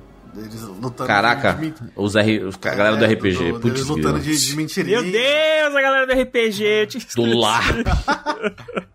Tira essa. Não, meu Deus do céu. Eu não quero ficar falando das ah, coisas. cara, eu gosto dos LARPs, cara, eu gosto dos LARPs. Ah, não. Você queira gosta de tudo, mas é inacreditável. queira Siqueira passar um é pano muito gigantesco. pô. Ah, ele já tá, falando, ele já tá nem falando, ele já tá falando que nem tão foram tão ruins assim as lutas. Puta que Não, pariu, tô dizendo, mano. É das lutas que a gente demais. teve na Marvel, obviamente, esse ano, Gavião Arqueiro foram as piores. Eu tô dizendo, é um problema sério que, pra mim, não é só, ah, vocês disseram, ah, mas é problema de direção, ah, é problema de coreógrafo, ah, é problema de. Não, pra mim, é falha generalizada, nos três. É, e e teve, teve uma parada também, você queira que essa foi uma série que foi atrapalhada ali pelo, pelo Covid, né? Assim, quando, quando começaram a fechar tudo, foi exatamente no meio da produção. Não, duas do, séries do foram Gavião né? atrapalhadas pelo Covid, foi Gavião Arqueiro e Falcão e Soldado Invernal. Não tinha WandaVision que foi atrapalhado também ali na parte final? Não, Falcão, cara, tiveram que parar as filmagens, tiveram que cancelar algumas coisas, porque não tinha como filmar, por conta do- da parada do Covid. Então, essas duas séries tiveram filmagens atrapalhadas. Eu acho que a parte de luta também sofreu muito, né? é, sofreu muito aqui em Gavião Arqueiro, viu? Por conta do Covid. Mas, cara, a gente tem que lidar com o que tá na tela. A gente não tá aqui pra dar É isso. desculpas, não. É. Mas, mas eu, eu acho que há um, um bom desenvolvimento. No, no Frigir dos Ovos há um bom desenvolvimento aqui dos, dos personagens. Acho que a gente viu bastante do Gavião. Achei muito bacana a parada da família, né? E aí a, a, a esposa dele, né? A, a Velma lá de Scooby-Doo. A linha. Ela, ela vai ter importância no MCU aí, cara. Ela é Shield, hein? Não, aí Aí entra outro ponto, e a gente volta pra falar um pouco. E aí cancelaram a Ag- Agents of Shield, se quer, é isso? É isso. Trouxeram o Demolidor e enterraram a Agents of Shield. E o pior é que Agents of Shield, cara, até, até a penúltima temporada tava tentando ainda fazer as conexões com o MCU. Até a penúltima temporada ainda tava tentando. Mas no caso que a gente viu aqui, a gente teve a esposa do Gavião Arqueiro, a Laura, ela recebendo o relógio. É, toda a questão do relógio é porque o relógio é um relógio da Shield. Então deve ter algumas. Devem ter algumas informações, etc e tal. E esse relógio era da Laura. E o relógio tem lá a inscrição 19. É, nos quadrinhos. E aqui eu tenho que voltar de novo pros quadrinhos, certo?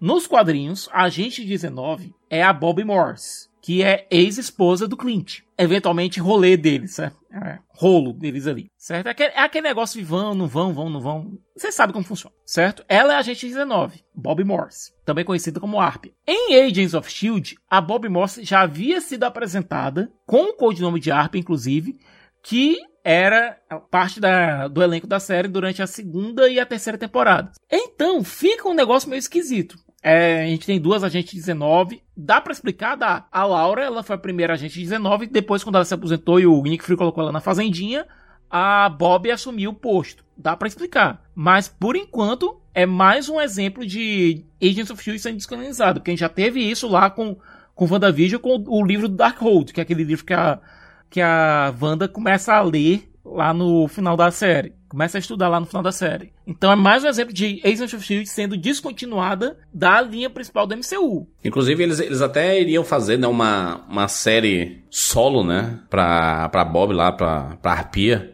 Porque quando ela apareceu, né, a Adriana Pali que fazia, né? Isso. E no Agents of S.H.I.E.L.D. fez muito sucesso, né? Que é a atriz, a atriz bonitona, não sei Cara, o quê, o piloto chegou a ser empurradeira. filmado, só que não foi aprovado. E aí, tipo assim, vamos tirar essas, essa personagem do Agents of S.H.I.E.L.D. porque ela vai ter uma, um- uma carreira solo. Aí cancelaram a carreira solo. E, tipo, tiraram ela da série. Não, e é aquela coisa. Gente, ator tem que trabalhar. Na hora que tiraram ela da série, o contrato dela acabou com a série. Fizeram o piloto, o piloto não foi pra frente, ela precisava de um emprego. Ela foi trabalhar lá em, em Theorville, que aliás é uma série ótima, que vocês deveriam assistir lá no Star Plus. E ela fez também o piloto lá da Mulher Maravilha, né? Que não deu bom. Cara, nem vamos falar daquilo ali, aquilo foi antes do Agents of S.H.I.E.L.D. Nem vamos falar daquilo, que aquilo ali foi desastroso, viu? O pobre do Pedro Pascal, cara. Eu gosto muito dela na. Eu, eu conheci a, a atriz Adriana Palik no Friday Night Lights, que é uma série que eu E gosto bastante. John Wick, né, cara? Que ela faz a assassina inimiga É. dele. Mas aí, né? Pronto. É, e como é que vai ficar isso, Siqueira? É Agents of Shield enterrada? É isso? Cara, Ou vamos justificar? Existiam duas arpias? Tem como isso justificar, certo? Até porque a Laura ela tá aposentada há um bom tempo já. É só ver a idade dos meninos, né? Então ela tá aposentada já há um bom tempo. Dá pra, dá pra consertar. Agora, será que o Kevin Vai Feige tirar ela da querer? Hum? aposentadoria em algum momento? Dá pra tirar ela da, da aposentadoria em algum momento, assim? Os dois atuando? Gavião Arqueiro e Arpia. Eu gosto muito da Linda Carleirini, que é a atriz que faz a Laura. Ela, por enquanto, ela só fez a mãezona no MCU. Ela não apareceu em ação. Eu acho que seria bem interessante, talvez um flashback, ver ela em ação junto do, do Clint. Ou até mesmo, sei lá, acontece.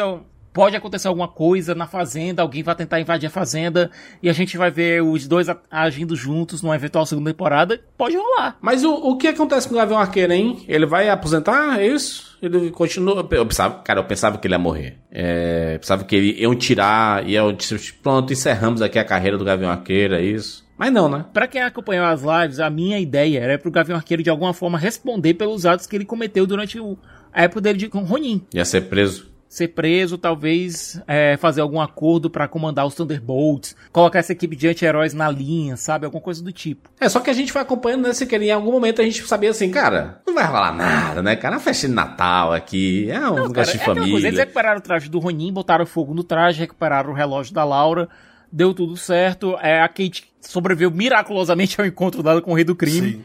e, e aquilo ali não foi habilidade, foi sorte mesmo. Bota É. sorte nisso aí. Não, é sorte e, né, e vontade do roteiro, porque, cara, o, a posição do carro da, da Eleanor, ela não, não justifica como ela conseguiu atropelar o, o rei. É.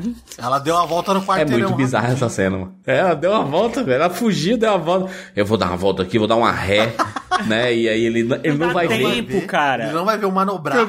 Por isso que eu tô falando, o problema é muito de direção e montagem mesmo, porque não dá tempo dela fazer isso. Nem que ela quisesse. Não É. faz sentido, entendeu? Esse é, é isso que fica esquisito.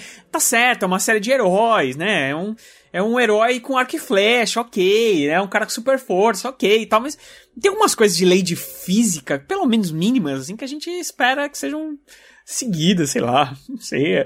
Essas coisas ficam esquisitas, eu acho, assim, quando. Tanto que é o que todo mundo ficou falando, né? No, no último episódio lá. Tipo, acontece várias coisas muito malucas na série e a galera tava falando de. Disso. É porque, tipo, ela não poderia ter atropelado o rei do crime, entendeu? É. Não, mas é Eu acho que são pequenas coisinhas que não precisavam, entendeu? A Kate sobreviveu mais por sorte do que por qualquer outra coisa. Não tô tirando o mérito dela ter aguentado tantos rounds com o Rei do Crime aqui. Aquilo ali foi um milagre pra ela, sabe? Mas o Rei do Crime saiu cambaleando ali na sorte.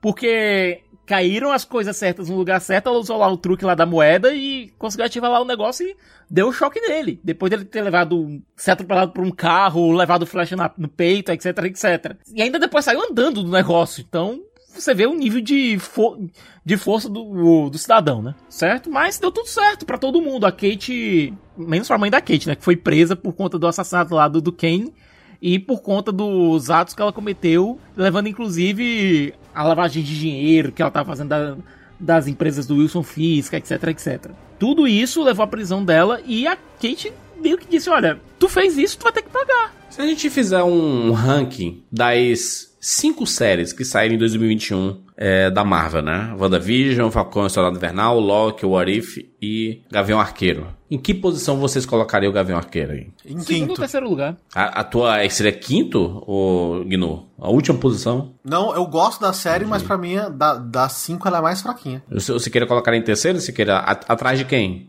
Eu colocaria WandaVision, Falcão e Soldado Invernal, é, Gavião Arqueiro, Loki. E o What If? E o What no final? Eu colocaria em segundo. Pra mim, só perde de WandaVision. Acho que WandaVision é. Você coloca, imbatível. você coloca Gavião em segundo lugar? Sim, com tranquilidade. Com a, maior, com a maior tranquilidade. Eu não gosto de Loki, eu não gosto de Warif, eu não gostei de Gavião. Sim, Falcão. Gavião. Falcão, é. O Falcão fica. Vai. Falcão. Eu acho que eu não lembro que nota que eu dei na- no podcast, mas é um 6, vai. Ela Perdeu com o tempo, porque eu nem lembro mais dela. E eu acho que isso, isso é coi- uma coisa é, meio complicada, porque assim, a gente teve todas essas séries durante o ano. Eu lembro muito de WandaVision. Ficou muito marcado na, na minha cabeça a história da, da série. Eu acho que de todo mundo, tanto que é, quando a gente reviu a personagem aí num trailer, a galera ficou empolgadíssima é, no trailer do. do... Mas tinha parado de ter sido a primeira série da Marvel, a gente tava um tempo sem consumir coisa da Marvel, era pandemia e marcou. Marcou. Marcou, era bom. Marcou, era bom. mas era bom mesmo, porque era diferente. Sim. Tinha muito Sim. uma a vibe dos filmes da, da Marvel, sabe? E as outras parecem mais leves, assim. O Loki é uma série que me decepcionou absurdamente. Absurdamente. Eu esperava uma coisa e ela, ela foi totalmente outra. Pra mim, foi uma, pra mim foi uma enrolação que não acabava nunca. O Arif eu acho muito fraco, né? É, tem, sei lá, quantos, quantos episódios tem o Arif? Oito. Seis ou Oito. Oito. Tem um, um episódio que eu gostei, de verdade, então, pra mim, whatever. O Arif, né? O whatever. Mas eu, o Gavião São eu gostei nove, bastante. nove episódios, tá? Eu- o, o Gavião eu gostei, cara. Eu acho que é uma série divertida, uma série leve. Tem seus problemas, que a gente já falou aqui, né? Que tem É. algumas coisas que são chatas e tal, mas. Mas na maioria eu tava dando risada, eu tava comprando a personagem da Kate, sabe? Tava querendo ver o que, que ela ia fazer, o próprio Clint. Isso, cara, o desenvolvimento de personagem aqui nessa série é muito legal. Pelo menos dos dois, né? Então, eu, eu achei divertido. Eu curti. E você, Juras? É, da- das quatro, das quatro de, de, de live action, eu colocaria Gavião Arqueiro em quarto, assim. Atrás de Loki. Tá, porra. É, é é muito pau a pau com Loki, né, no fim das contas, assim. É que vocês têm uma Então memória. seria uma boa disputa de terceiro lugar. Vocês têm memória curta. O Loki foi muito chato. Ah, eu gostei, cara, de Loki. Eu adorei Gavião. Eu Gavião gostei não, do. adorei- da importância no Eu universo. gostei de Loki, adorei é, é, Soldado Invernal, o Falcão Soldado Invernal. Mas eu tenho motivos também pra ter gostado, porque eu gosto muito do personagem do Sam Wilson e tal, a dinâmica dos dois. Então, assim, não que eu não gostei de Gavião, eu achei muito bom. A Kate Bishop é, é uma personagem que vai chegar e vai ter futuro aí. Cara, maravilhosa, né, cara? Um dos melhores acertos da Marvel Vai ter aí. futuro e tal, Putz mas a, a série pra mim ela é isso, tipo, uma sériezinha de Natal, bonitinha e tal, tem seus problemas de direção, de coreografia, então ela acerta muito mais em trazer coisas legais que a gente vai ver aí no decorrer, né, a Kate própria Kate Bishop, a aparição de personagem, algumas coisas que a gente vai especular pro futuro, do que uma série maravilhosa, meu Deus, como ela é perfeita. Não, ela é ok, é ok, tipo, eu não senti que eu perdi meu tempo assistindo, mas pra mim ela é uma série que daqui a um tempo eu. Ah, mesmo, ó, teve a série do Gavião. Foi legal. A gente, a gente vai ter, né, em 2022, pelo menos o que, né,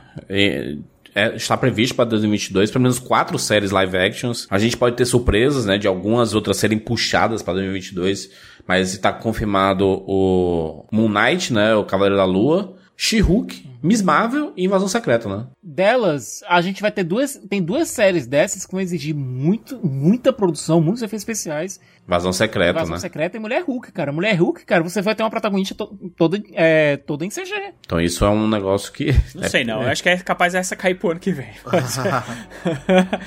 Mas, mas é. Eu acho que tem, cara, grandes potenciais aí de séries. Eu, eu acho que não cai porque já, já, já liberaram trecho, né? E tudo, e tá, tá filmado. Mas é a mais né? complicada Então, aí vai ser Invasão Secreta, com certeza. E Pra MCU, importantíssimo, sabe? Invasão Secreta. as coisas têm que sair em ordem, certo? Ou então eles vão ter que fazer uma reorganização. Encaixado com os filmes, né, Siqueira? Tem que Então, pensar mas nisso, né? tinha e eles deram um jeito, né? Nesse ano, né? Deram. Eles trocaram ordem das coisas. Lembra? Pega Homem-Aranha, por exemplo, certo? Homem-Aranha ia, aparecer, ia ser depois de Multiverso da Loucura, tanto é que a América Chaves ia aparecer em Homem-Aranha. Por conta dos atrasos em Multiverso da Loucura e do próprio Homem-Aranha, eles tiveram que reorganizar o filme, fizeram refilmagens, tanto é que a gente soube que o filme estava sofrendo refilmagens poucos meses antes da estreia, para conseguir fazer o filme, a história funcionar sem a América Chaves. Então, sabe, É. ou lança na ordem, ou então vai ter que fazer uma tremenda de uma, de uma reorganização de com refilmagens, inclusive, que é coisa cara, pra conseguir encaixar. Ou seja, é um, é um problema, cara. Lançam- é, o universo cinematográfico Marvel é ao mesmo tempo uma benção e uma maldição. Uma benção porque tá todo mundo empolgado, etc, etc, mas uma maldição porque existe planejamento. A, a própria aparição da Kate Bishop aqui, ela vai reverberar porque a gente deve ter uma formação dos Jovens Vingadores daqui pra frente. Eu não duvido nada que ela apareça. O próximo, a próxima aparição da Kate Bishop, muito provavelmente vai ser lá em Homem-Formiga e a Vespa Quantumania. Você acha que ela não aparece no Capitão América 4? Capitão América 4 não tem nem data de lançamento, cara. Vai ficar muito lá pra frente. É, mas eu acho que Capitão América é muito cara de aparecer viúva e gavião, né? Inclusive no final ali aparece, né? Não, como é, como é que vai ser seu nome? Ah, aparece Hawkeye, né? Porque Hawkeye no, Eles não no, tem gênero. no inglês ele serve tanto pra homem quanto pra, pra mulher, né? Agora, antes de uma, um filme dos Jovens Vingadores, eu adoraria ou um filme ou uma série com a viúva e a, e a Gavião Arqueira. Só com ela, sabe? É, poderia ser uma série, né? Sé- Sériezinha Disney Plus aí de boas. De, de boa, de Filme- seis episódios, só com Filme ela. não, Siqueira, filme, eles só vão. A gente já, já discutiu isso 500 vezes. Série é pra introduzir personagens e tudo mais, e coisa importante vai pro cinema. O Juras falou sobre o futuro do, do Clint Barton, do Jeremy Renner. Eu acho que o personagem acaba aqui e uma suposta segunda temporada da série Hawkeye é com ela já sem ele. Já é a história dela direto, assim. Ele virando mentor de- dela, talvez assim. Deve se fazer algum cameo ali em algum mo- momento, mas não, não vai ser mais essa dinâmica dos dois, não. Eu acho que segue ela e a Viúva Negra É. num- numa temporada. Eu, eu acho que a, a gente não vai ter um filme, um filme do Gavião Arqueiro ou da Gavião Arqueiro, filme da Kate Bishop, a gente não vai ter. Ela vai estar participando de um rolê e tudo, e é isso. É, eu acho que os, as coisas importantes vão permanecer tendo filmes ali, que é Doutor Estranho, saca? O filme dele, o Thor, filme dele, né? O Guardião da Galáxia, filmes dele, Pantera Negra. Lembrando uma coisinha. Não foi confirmada ainda a segunda temporada. Aí, ao contrário de Loki, que carimbaram lá, Sim. a história continua na segunda temporada e tal, a gente não teve ainda a confirmação de uma eventual segunda temporada de Gavião Arqueiro. Seja com a Kate Bishop como protagonista ou com o Jeremy Renner. É que eles fizeram esse spin-off da Echo aí, que a gente vai ver o que, que, que vai acontecer disso aí, né? Cara, nesse É, spin-off tem da Echo a que deve ter algumas é, exploração maior da personagem, talvez alguns flashbacks mostrando os poder, é, quão poderoso o rei do crime era em Nova York, alguma coisa do tipo. E a gente nem sabe quando é que vai sair, né? Não tem uma, uma eu previsão. acho que o arco que essa série deveria ter foi mostrado de maneira muito apressada aqui em Gavião Arqueiro. Tu acha que ela pode sair em 2000 2022 ainda, esse ano? Cara, eu acho que já tá muito lotado. Miss Marvel tem que sair esse ano porque a personagem tem que ser introduzida agora pra. porque ela é uma das protagonistas de The Marvels. Então, Mas The Marvel só sai em 2023, né? Foi adiado, é, né? mas tem que sair esse ano. tem- a série tem que sair esse ano pra Sim, tem que sair esse ano. É. Já tá pronto, inclusive, né? Ela, ela ia sair em 2021. Pois é. Miss Marvel tem que sair esse ano. Cavaleiro da Lua, She-Hulk, acho que sai esse ano também. She-Hulk a ga- a galera curtiu, porque, vou dizer, viu? Porque é, Cavaleiro da Lua vão ser seis episódios. E aí, She-Hulk, 10 episódios. Putz, grilo. Sendo que é uma série mais curta. Vai ser uma série, é, vai ser uma série com um tom mais divertido, um tom mais de comédia. Entendi. Aquelas comédias de 30 minutos, sabe? Vai ser um pouco mais leve. O tom é outro. O Iron Heart e o Amor Wars devem sair em 2023, né? Eu acho que a grande dúvida em relação a se sai ou não esse ano, pior que tem a relação com com The Marvels, né? Que é o Invasão Secreta. É, Invasão Secreta, e o- acho que é de todas aí a série mais importante da, de 2022 da Marvel é a Invasão Secreta. Um grande elenco aí, né? Olivia Colman, Samuel Jackson e o assunto, né? O assunto que deve, deve continuar o quê? O, o que rolou em, em Capitã Marvel, o que, o que rolou ali em WandaVision, né? No final ali o de WandaVision, né? cara, a- que o Nick Fury não era o Nick, o Nick Fury e a Maria Hill não era o Nick Fury a Maria Hill. Sim. É o nome lá da personagem de WandaVision? Muito boa a personagem. A... A Mônica. Ah. que é uma das Mônica Marvels, aliás. A uma das Mônica. três Marvels. Mônica Ramboa. Porque a gente vai ver o, o desenvolvimento ali, né? É, é- é tudo cara de invasão secreta isso aí, né? Final de WandaVision ali é muito invasão secreta. É aquela coisa, o Kevin Feige ele tá com um quebra-cabeça gigantesco pra montar. É, essa situação da, da Omicron agora não deve ajudar muito na hora de montar esse quebra-cabeça. Enfim, é por isso que ele ganha tanto dinheiro, né, cara? É por isso que ele é rico. É Ele isso. tá aí pra isso. É isso. Vamos dar nossas notas aqui para Gavião Arqueiro de 0 a 10 para a temporada. Primeira temporada, ou talvez única, ou, né? Ou talvez a. Né? Essa, essa minissérie, Gavião Arqueiro. que é como não tem confirmação da segunda temporada, talvez isso envelheça mal, porque né, daqui a pouco confirma e, e tem outro nome, porque esse- a, a gente vai ter, né, Capitão América e o Soldado Invernal. Falcão e o Soldado Invernal vai ser uma série única, né? Não vai ter segunda Ela temporada. vai continuar direta. É, tanto é que é a mesma equipe que tá indo pra o filme do Capitão América 4, que ainda não tem. Pro filme, né? Exatamente. Mas aqui a gente deve encerrar os trabalhos com Gavião Arqueiro. Nota de 0 a 10, começando aqui por mim. Uma série levezinha, né? Uma série divertida. Foi muito legal pra introdução de personagens. Gostei muito da dinâmica entre a Helena e a Kate Bishop. É, a gente com certeza vai ver isso no futuro e um reencontro delas deve ser muito legal. Cara, a Hayley Steinfeld é uma coisa maravilhosa. É uma das, das- das atrizes novas, assim, que eu mais gostava é, de ver em filmes, tudo, que não tem medo de fazer filmes diversos, sabe? Uma atriz que aposta em vários tipos de filmes, faz comédia romântica, aí do nada faz um drama, aí faz um agora universo super-herói. Ela é, é muito massa acompanhar a carreira dela. E ela não tem tantos filmes assim, né? É, um, um filme que eu gosto bastante dela, que pouca gente viu, foi o próprio Bumblebee, né? Que é o melhor filme da franquia Transformers aí. Se eu pegar a franquia Transformers, é o melhor filme. E é um filme bem bacana e ela é, é uma atriz muito massa. Que, que legal, ela tá sendo muito descoberta é, recentemente aqui. É redescoberta, né? Porque ela, ela já apareceu sendo, sendo indicada ao Oscar, né? Então, é, mo- mostrando que não foi fogo de palha. Aquela criança fogo de palha, né? Que ganha todos os prêmios e aí depois some nunca mais a gente ouve, ouve falar. Ela realmente fez vários filmes bem bacanas, assim, bem divertidos. Soube entender a idade dela também, né? Ela foi crescendo dentro do cinema. A gente teve a oportunidade de acompanhar a carreira dela e muito legal ver ela entrando no, MCU. Eu tenho certeza que ela vai ser muito utilizada aqui no futuro. É, tomara que não seja né, jogada na geladeira, porque tem que aproveitar, né? Tem que aproveitar que ela tá no auge aí, colocar essa menina pra trabalhar, pra fazer várias coisas. Então vou dar nota 7 de 10 pra primeira temporada ou única temporada de Gavião Arqueiro, uma série divertida, leve, descompromissada, que introduziu vários personagens bacanas, fez coisas importantes pro MCU, então tem sua relevância. Mas ainda assim, as lutas fracas, é, umas coisas meio desconexas. Acho que a direção talvez seja a pior direção de todos, todas as séries da Marvel. Esse é o Gavião Arqueiro. Mas ainda assim, funciona na, na parte final. É 7 e 10. Siqueira, Cara, eu dou 8 de 10. É, como falei, o miolo da série, que é as relações entre os personagens, é, a apresentação da Kate Bishop, é, como falei, o ponto e vírgula na história do Gavião Arqueiro, funcionou, sabe? É, a interação dos personagens, principalmente, é, a resolução da Helena em relação a. Da, aliás, da Helena e do Clint em relação a Natasha, sabe? Tudo isso foi entregue. Sem contar que é, Jeremy Renner, Florence Pugh, é, especialmente Haley Steinfeld, entregaram muito, certo? O Jeremy Renner eu acho que já tá com a porta aberta para sair do MCU.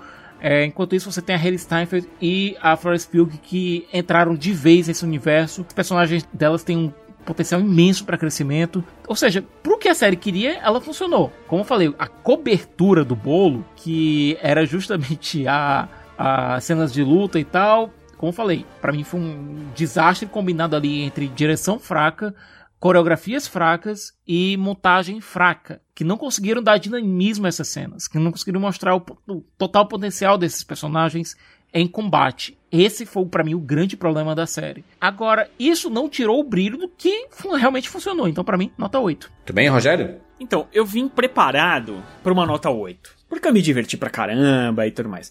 Mas aí vocês me lembraram da- do pessoal do RPG. E, bicho. Sabe qual é?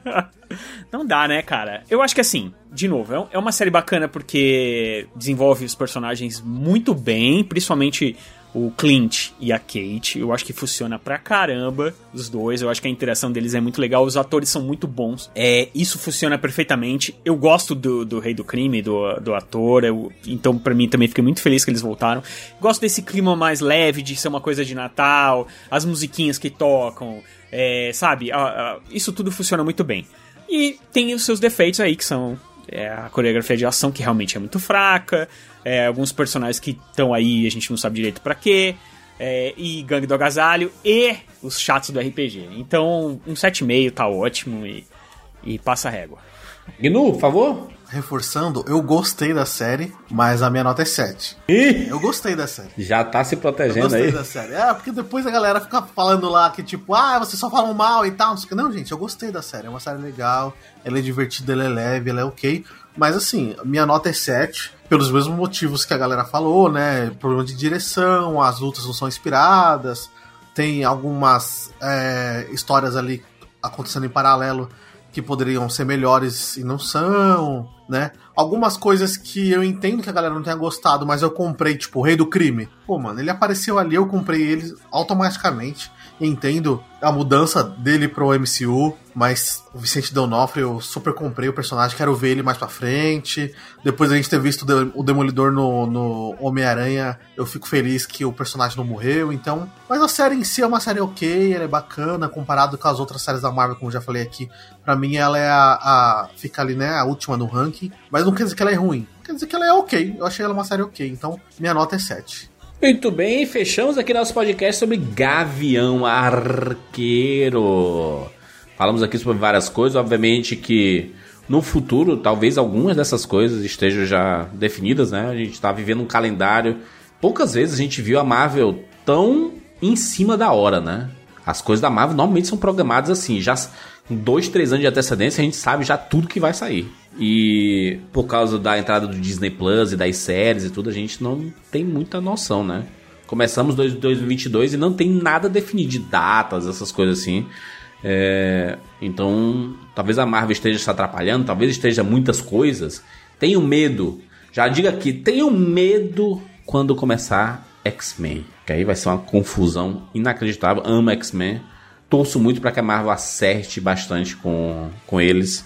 Porque X-Men tem tudo para gerar séries gigantescas pro MCU aí. Não sei se vai se sustentar só com os filmes, não. Vou ter que ter muitas séries para trabalhar esse universo dos X-Men. Eu acho que o Disney Plus vai ser um bom local para desenvolvimento, né? De personagens de, e de, de trama, né? Do que é desenvolvido ali dentro dos X-Men. É isso, fechamos mais um podcast. Muito obrigado a todo mundo por ouvir esse podcast até aqui. Segue a gente lá no Spotify. Você não segue? Você já deu suas 5 estrelas pro Rapadura Cast lá no Spotify? Você pode acessar lá na pesquisa Rapadura Cast. Você já segue lá, vai lá, acessa Rapadura Cast e tem lá uma paradinha de você botar as estrelinhas, né? A sua nota. Aliás, dê dê a nota que você quiser. A gente sugere 5 estrelas. Porque, enfim, a gente acha que nosso trabalho é 5 estrelas. É, estamos há tanto tempo fazendo isso aqui que é, consideramos nosso trabalho 5 estrelas. Mas se você não considera, dê a nota que você quiser. Fique à vontade. É, autoestima nós temos, tem que ter, né, Gnu? Pelo amor de Deus, né? Se a, se a gente não gostar de nós mesmos, quem vai gostar? Estamos aqui sempre. Segue o Rapadura nas redes sociais, arroba Rapadura lá no Twitter, ou arroba Cinema com Rapadura lá no Instagram, que tem, né? A gente sempre marca quando lança um podcast novo, gente marca as arrobas que participaram dessa edição. Aí você pode, né, compartilhar. Tô ouvindo o Rapadura Cast, marca a gente, a gente vai ficar muito feliz de ver você compartilhando o Rapadura Cast para o mundo. É isso, nos encontramos na próxima edição. Tchau!